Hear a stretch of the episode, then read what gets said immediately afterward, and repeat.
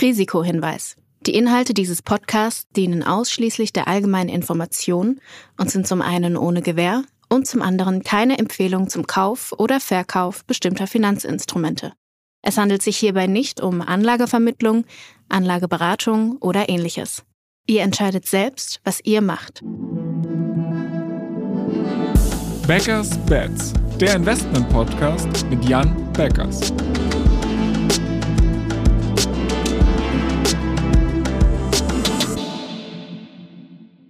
Moin Jan. Hallo Florian.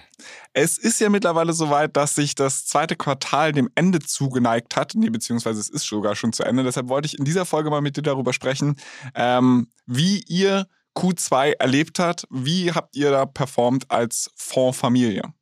Ja, ähm, äh, das zweite Quartal äh, war in der Tat kein schönes, äh, weder für unsere Fonds noch für Aktienmärkte und Technologie insgesamt weltweit. Ähm, der Global Internet Leaders 30 beispielsweise hat minus 19,1 Prozent gemacht in dem Quartal. Ähm, das vergleicht sich aber an der Stelle auch mit dem Nasdaq Internet Index, der beispielsweise 25 Prozent äh, verloren hat, äh, mit auch dem Nasdaq, der irgendwie etwa 22,5 Prozent verloren hat. Ja, und weltweit eigentlich äh, allen anderen Indizes, die auch recht deutlich im Minus waren. Jetzt hat man aber gerade in den letzten Wochen gesehen, dass es bei eurem Fonds einigermaßen flat beziehungsweise sogar leicht wieder bergauf ging. Ähm, was ist der Grund dafür? Ähm, das war einerseits, ähm, die chinesischen äh, Titel haben sich eigentlich in der Zeit äh, ganz gut äh, ausgezahlt. Dann war es auch so, dass die Hedges jetzt gut aufgegangen sind, weil ja eben alle Indizes weltweit auch verkauft wurden. Und das heißt, da war es anders als zu Beginn des Abverkaufs, wo erstmal nur äh, wirklich die echten Growth-Titel getroffen wurden, äh, gab es ja jetzt einen breiten Abverkauf und das hat dafür gesorgt, dass die, die Hedges recht gut performt haben bleiben wir doch mal ganz kurz bei dem Stichwort Hedges äh, hängen. Und zwar habe ich da in gar nicht allzu langer Vergangenheit einen Artikel in einem relativ bekannten Wirtschaftsmedium gelesen, wo es irgendwie hieß, Jan Beckers macht großen Feder und shortet Big Tech. Äh, magst du da vielleicht ein, zwei Worte zu verlieren? Ja, ähm, also das äh, haben wir so natürlich nicht gemacht, sondern äh, genau wie wir es häufiger schon kommuniziert haben. Wir haben ja uns gehatcht über Index Futures und in diesen Index Futures, sei es jetzt Nasdaq, sei es jetzt S&P etc., steckt ja auch Big Tech drin. Und äh, genau diese Index Futures haben am Anfang des beginnenden Abverkaufs noch wenig Wirkung gezeigt. Inzwischen haben sie aber sehr ordentlich Wirkung entfaltet. Und genau, wir haben quasi mit diesen Hedges, die da kritisiert werden, für unsere Anleger einen zweistelligen Millionenbetrag verdient, muss man dazu sagen. Wenn wir jetzt bei den Hedges so ein bisschen in die Zukunft blicken, ähm, was habt ihr vor, damit zu machen? Werdet ihr die auflösen? Habt ihr die bereits aufgelöst oder bleiben die bis in alle Ewigkeit bestehen? Ja, also ein Teil der Hedges ist bereits automatisiert aufgelöst. Das heißt, einfach mit fallenden äh, Indizes äh, wurden die automatisch äh, wieder zurückgekauft, das heißt neutralisiert an der Stelle.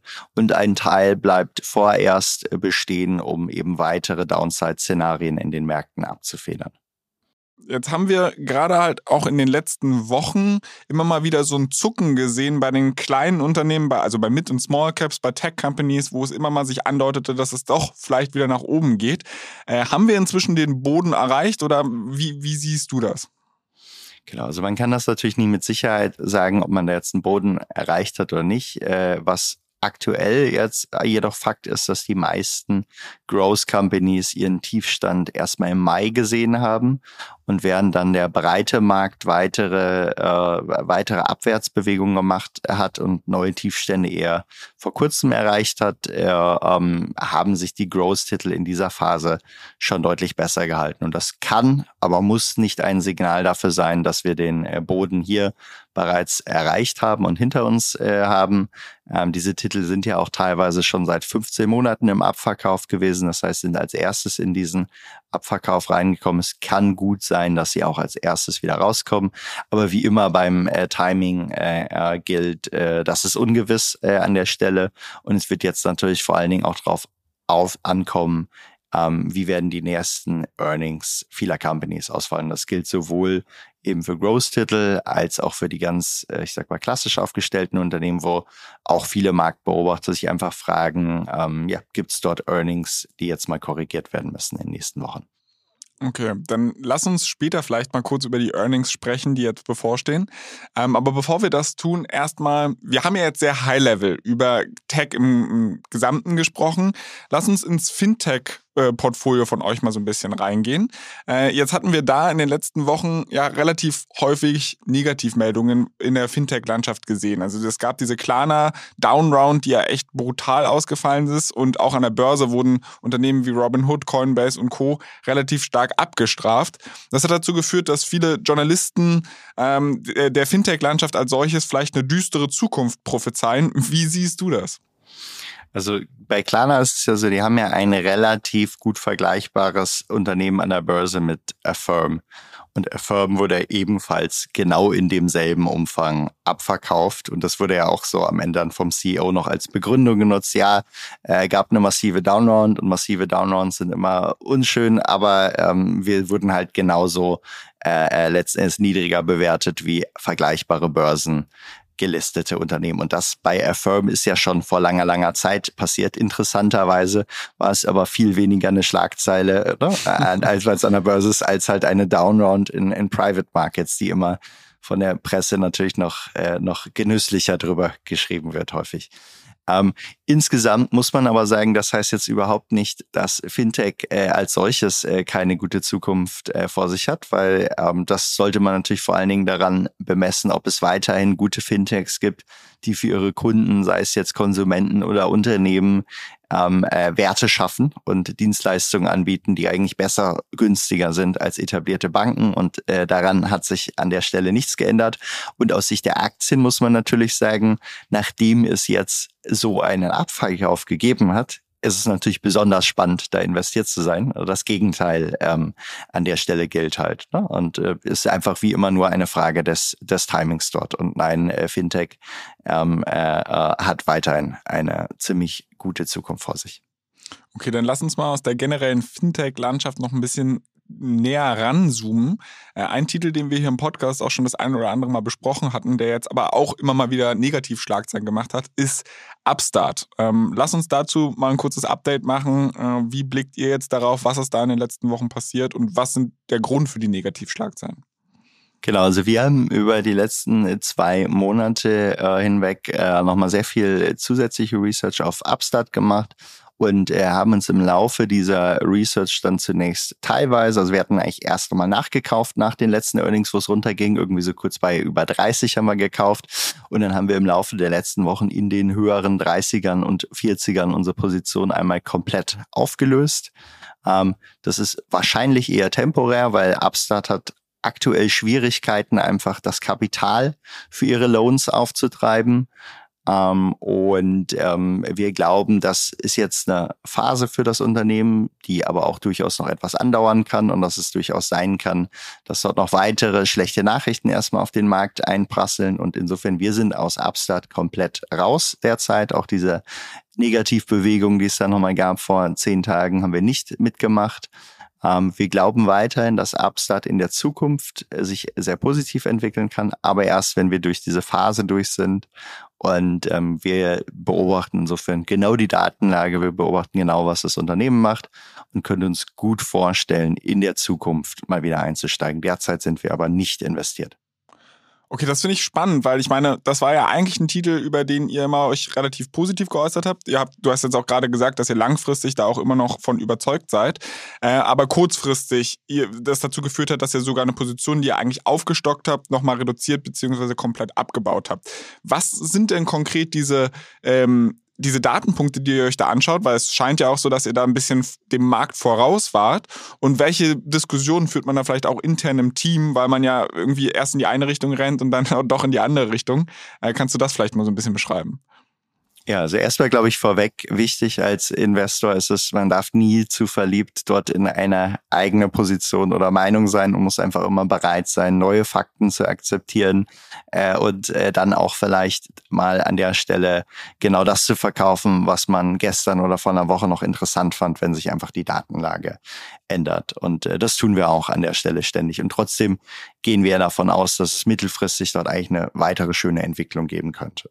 So im Konkreten ist es so, dass wir äh, bei vielen Unternehmen uns quasi so unser individuelles KPI-Set entwickelt haben, was wir tracken, mit dem wir mit verschiedenen Korrelationen approximieren können, wie sich das Geschäft gerade so entwickelt und wo wir aber auch nicht im Detail jeweils verraten, was wir uns dort bei einzelnen Unternehmen dann genau angucken. Hier ist es aber so, dass äh, an dieser Stelle unsere Datenlage viel, viel schlechter wurde und dann eben unsere weiteren Researches, Gespräche mit Experten einfach ergeben haben, dass äh, diese Schwächephase in die Upstart gekommen ist, noch etwas andauern könnte und zumindest, dass es nicht mehr so war, wie, wie, wie wir es vorher gesehen haben, dass eigentlich die Upside überwiegt, sondern dass es eher ein relativ ausgeglichenes Chance-Risiko-Verhältnis dort gibt. Und das ist einfach etwas, äh, was für uns jetzt nicht attraktiv ist, sondern äh, ja, wo wir lieber dann an der Seitenlinie sind, beobachten und wieder einsteigen, wenn wir glauben, dass die Chancen ganz eindeutig überwiegen wo wir gerade schon über Veränderungen sprechen. Äh, also ihr habt Upstart aus dem Portfolio rausgeworfen. Was habt ihr in Q2 noch verändert? Hm, wir haben in, Port, in Q2 wahrscheinlich einfach insgesamt nochmal äh, unseren äh, Branchenmix, äh, äh, wo wir investiert sind, äh, geupdatet in, äh, in verschiedenen Fonds, haben beispielsweise auch im Global Leaders Fonds mit äh, den chinesischen äh, EV-Herstellern wie beispielsweise Li Auto oder NIO äh, recht gutes Geld für unsere Anleger verdienen können ähm, haben einige spannende Biotechs, die auch sehr abverkauft wurden ähm, im Global Leaders Fonds äh, geaddet. Ähm, und ansonsten kann man sagen, haben wir wahrscheinlich vor allen Dingen die Position Sizes vieler äh, Aktien, die wir investiert sind, aktualisiert ein bisschen in Bezug auf, wie sieht die Datenlage gerade aus, wie attraktiv ist der Preis dort geworden. Das heißt jetzt alles, ich sag mal, abgesehen von Upstart wahrscheinlich keine dramatischen Änderungen an einzelnen Positionen. Das ist sicherlich die, äh, die, die auffälligste, sondern eher Anpassungen der, der, der Sites äh, und generell eine Ausbalancierung des, des Portfolios vorgenommen. Okay, jetzt klang es in diesem Gespräch schon zweimal an, äh, Stichwort China. Was ist da die letzten Wochen passiert und wie positioniert ihr euch dort? China ist natürlich, muss man einfach sagen, schon viel länger als der Westen eigentlich im, im Bärenmarkt, äh, was ihre Aktien angeht. Und das heißt, auch dort kann es sein, dass sie einfach zu einem anderen Zeitpunkt da rauskommen. In China ist es dann so, es ist ein wichtiges politisches Jahr, wo im November der, äh, der politische Führer quasi seine, seine Amtszeit nochmal verlängert äh, werden soll. Das heißt, oh, da gucken alle Menschen intern wie extern gerade gebannt drauf. Und das geht natürlich auch mit Policy Changes einher. Das heißt, äh, dort wurden Finanzierungsbedingungen für Unternehmen erleichtert, weil man eben unbedingt in diesem Jahr äh, das Wachstumsziel, was recht ambitioniert ist, äh, erreichen will. Ähm, China kämpft jetzt auch mit weniger Inflation als der Westen, er kann sich das an der Stelle also erlauben. Ähm, dann gibt's weitere individuelle positive Faktoren, aber auch dann immer wieder negative. Und das ist natürlich die, die Covid-Zero äh, Politik äh, in China, ähm, die ja, ich sag mal, viele interne wie externe Menschen doch sehr verunsichert an der Stelle und die natürlich auch immer ein Risikofaktor ist, weil ähm, ja unklar ist, ob dort nochmal große Lockdowns jetzt wieder auftreten. Was bedeutet das für euer Portfolio? Also habt ihr euer Exposure da ausgeweitet und stärker in China investiert oder bleibt ihr da ein bisschen mehr an der Seitenlinie? Also wie, wie denkt ihr darüber im Portfolio-Kontext?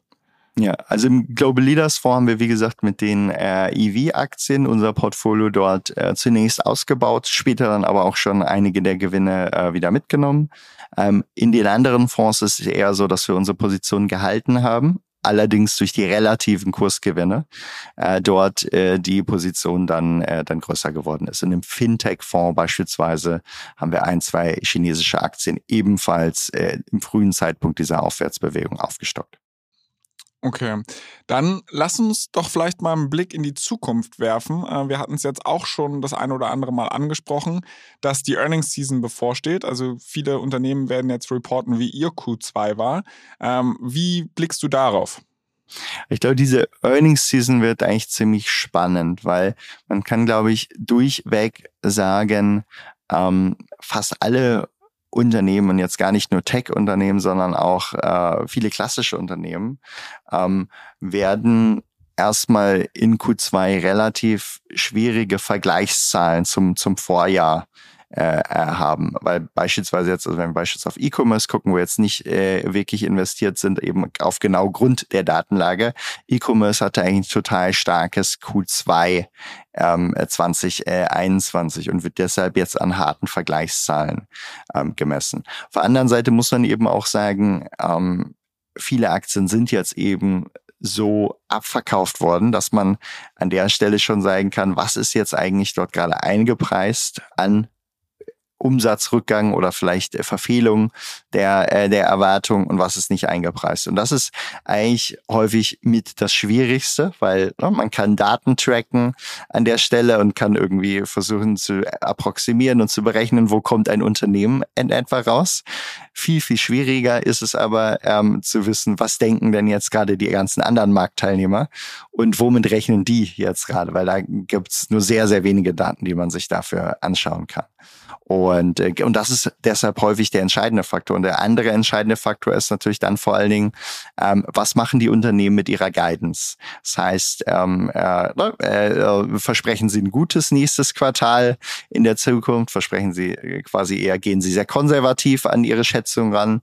Und ähm, generell im aktuellen Environment, was einfach viel Unsicherheit für viele Marktteilnehmer natürlich auch mit sich bringt, kann man sich natürlich schon vorstellen, dass viele Unternehmen relativ konservative Guidance erstmal ähm, äh, äh, ausgeben, weil eben das Umfeld für sie nicht besonders stabil ist äh, und weil sie natürlich lieber dann auf der etwas konservativen Seite sich positionieren wollen. Das ist jetzt deine Erwartung oder das denkst du auch, denkt der Markt darüber? Also wird der, das, weil du hattest ja gerade schon darüber gesprochen, dass das immer so ein Spiel mit Erwartungen ist. Was denken andere Marktteilnehmer darüber? Glaubst du, dass das der generelle Konsens ist oder ist das jetzt eine konträre Meinung deinerseits? Ich, ich, wie gesagt, an der Stelle, ich kann nicht sagen, wir an der Stelle können nicht genau sagen, was ist dort jetzt eingepreist und was ist nicht eingepreist. Ich glaube, ähm, generell der smarte Markt da draußen weiß einfach, dass viele Unternehmen äh, natürlich jetzt ein, ein, schwieriges Quartal eigentlich vor sich haben. Und die Preis-Action, die wir gesehen haben in vielen Unternehmen, beweist es ja auch. Gab ja auch Unternehmen wie irgendwie Micron, die irgendwie, ich sag mal, um 30 Prozent die Umsatzprognose gesenkt haben und der Kurs ging nur um drei Prozent runter. Daran sieht man eigentlich, dass vieles bereits eingepreist ist. Und trotzdem äh, muss man sagen, äh, ist es eine, ist es auf jeden Fall eine Earnings-Saison, ähm, die sehr spannend wird, weil ähm, eben einerseits diese Unternehmensnachrichten eine Rolle spielen werden, weil aber auch andererseits gleichzeitig währenddessen die sich weiter fortentwickelnde Makrolage interpretiert werden muss, wo jetzt viele Beobachter damit rechnen, dass so langsam die Inflation abebbt, was dann auch so langsam dafür sorgen könnte, dass die Fed vielleicht weniger Zinsen steigern muss. Und all das wird natürlich jetzt in den nächsten Monaten herauskommen. Insofern, äh, ja, kann man sagen, ist auf jeden Fall eine äh, spannende, äh, eine spannende Marktlage gerade. Aber wenn ich das jetzt versuche, nochmal so für mich zu übersetzen, ich meine, wenn ich mir die letzten Monate anschaue, dann hatten wir häufig so das, dass viele Investoren gar nicht so sehr auf Company Earnings geschaut haben, sondern irgendwie alles super makro dominiert war. Das heißt, wenn wir jetzt in die Zukunft blicken, dann gehst du schon eher davon aus, dass wieder mehr Company Earnings zählen, dass nicht mehr so sehr auf die Fed geschaut wird. Also ich glaube, in der nächsten Zeit, ich glaube, in der nächsten Zeit kommt es weiterhin sehr stark auf Makrothemen an trotzdem ähm, äh, die Earnings der Unternehmen in den nächsten, ich sag mal, sechs Wochen oder so werden sehr oder nächsten sechs bis acht Wochen werden sehr, sehr relevant sein für die einzelnen Unternehmen in einem kurzen Zeitraum. Und dann kann es aber auch danach wieder sein, dass, man hat es ja auch häufig gesehen, dann kommen mal irgendwie tolle unternehmensindividuelle Nachrichten, ähm, äh, die dann mal für auch mal 20, 30 Prozent Kursbewegung sorgen, die dann aber später äh, wieder auch von Makrothemen einkassiert äh, werden. Und ich glaube, äh, wir sind durchaus noch in einer Phase, Phase, wo Makro weiterhin das eher dominierende Thema ist, wo Unternehmen vor allem eben aufgrund der Zugehörigkeit zu bestimmten Faktoren abverkauft werden, ob sie jetzt zinssensitiv sind, ob sie jetzt inflationssensitiv sind, ähm, als stark nach unternehmensindividuellen Faktoren. Ähm, und trotzdem glaube ich, wenn wir uns jetzt mal so Richtung des zweiten Halbjahres im breiteren äh, ähm, bewegen, dann kommt es ganz klar auch wieder auf die unternehmensindividuellen äh, Ergebnisse an, weil dann trennt sich eigentlich so ein bisschen die Spreu vom Weizen von wer hat ein Geschäftsmodell, was auch krisenresistent ist, wer hat letzten Endes ein Modell, was auch in diesen schwierigeren Zeiten funktioniert und äh, bei wem geht es an der Stelle noch weiter runter. Wie positioniert man ein Portfolio grundsätzlich um Earnings herum? Also, oder wie macht ihr das? Bereitet ihr das Portfolio auf die Earnings vor, also dass ihr aktiv seid, bevor Zahlen rauskommen, weil ihr irgendwie Bewegungen antizipiert? Oder sagt ihr, ey, lieber nichts machen, lass mal abwarten, welche Zahlen rauskommen und dann handeln wir? Wie, wie denkt ihr darüber? Nein, wir versuchen, wir versuchen dem immer vorwegzugreifen. Das heißt, ne, bei allen unseren größeren Positionen ähm, schauen wir uns eben vorher an, ähm, was glauben wir, wo entwickeln sich die Earnings hin, was sagt die Datenlage, was glauben wir, was ist eingepreist. Ähm, und dann kann es sein, dass wir dort entweder gar nichts machen, das ist absolut äh, legitim an der Stelle, wenn man denkt, hey, da äh, entwickelt sich ungefähr im Verlauf der Erwartung. Oder aber, wenn man glaubt, dort gibt es stärkere Abweichungen, dann positioniert man das Portfolio entsprechend, indem man beispielsweise äh, die Position reduziert, erhöht äh, oder eben auch mal ganz aus dem Portfolio ähm, wirft, wie jetzt beispielsweise äh, Upstart bei uns vor einigen Wochen. Okay, ein Thema, was wir bisher nur am Rande gestreift haben, aber was jetzt in der Earnings Season wahrscheinlich nicht weniger spannend wird, sein wird, sind die Big Tech-Titel, also sprich Fangstocks oder wie auch immer man sie gerade bezeichnen möchte. Ähm, wie blickt ihr darauf? Ich glaube, auch bei, bei denen kann es in diesen Earnings, in dieser Phase noch eine recht hohe Variabilität der, äh, der Ergebnisse geben ähm, zumindest bei den meisten davon. Ich denke, wenn man überlegen will, okay, wer dürfte sich von denen einigermaßen stabil, erwartungstreu entwickeln, dann, dann denke ich, wird es jetzt, was mal das Q2 angeht, beispielsweise ein, ein Alphabet an der Stelle sein. Bei anderen kann es durchaus auch noch zur Überraschung kommen. Wenn ich da mal kurz nachhaken darf, wieso? Also ich meine, wir haben ja jetzt gerade so ein bisschen die Angst vor einer Rezession. Ähm, könnte da nicht irgendwie so das ganze Werbebudget, was in den Markt schwemmt, ein bisschen gecuttet werden und dadurch die Earnings von Alphabet auch crashen? Alphabet hat überraschend stabile, einen überraschend stabilen Teil der, der Werbebudgets, typischerweise auch wenn man mit Companies spricht, die kürzen als erstes an anderen Teilen des Werbebudgets, weil natürlich gerade Search äh, als solches auch sehr nah am Kauf dran ist und das heißt sehr nah an der Transaktion und das heißt äh, dadurch auch sehr predictable ist. Das heißt, der Kunde zahlt ja für viele Teile dort wirklich nur, wenn er eben auch sein, sein Sale hat. Und das sind Sachen, die die Unternehmen dann auch, selbst wenn sie generell Advertising-Budgets kürzen, noch relativ lange laufen lassen. Das heißt nicht, dass in Q3 oder Q4 dort nichts passieren könnte, aber ich würde mal sagen, in Q2 gehen wir davon aus, dass das sich noch relativ stabil dort verhalten sollte. Okay, ich werde das auf jeden Fall beobachten und dann werden wir vielleicht in einer der kommenden Folgen darüber sprechen. Äh, bevor ich mich jetzt aber von dir verabschiede, vielleicht nochmal der Hinweis an unsere Hörer. Wenn ihr Themenwünsche, Fragen oder Feedback habt, könnt ihr uns die jederzeit senden an backers-bets at financeforward.com. Und ansonsten bleibt mir nur ein dickes Dankeschön wie immer an dich zu geben, Jan. Wir sprechen uns in zwei Wochen wieder. Alles da, bis dann, Florian. Ciao, ciao.